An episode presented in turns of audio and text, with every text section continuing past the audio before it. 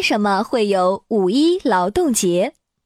国际劳动节又称五一国际劳动节、国际示威游行日，是世界上八十多个国家的全国性节日，定在每年的五月一号。它是全世界劳动人民共同拥有的节日。一八八九年七月，由恩格斯领导的第二国际在巴黎举行代表大会。会议通过决议，规定一八九零年五月一日国际劳动者举行游行，并决定把五月一日这一天定为国际劳动节。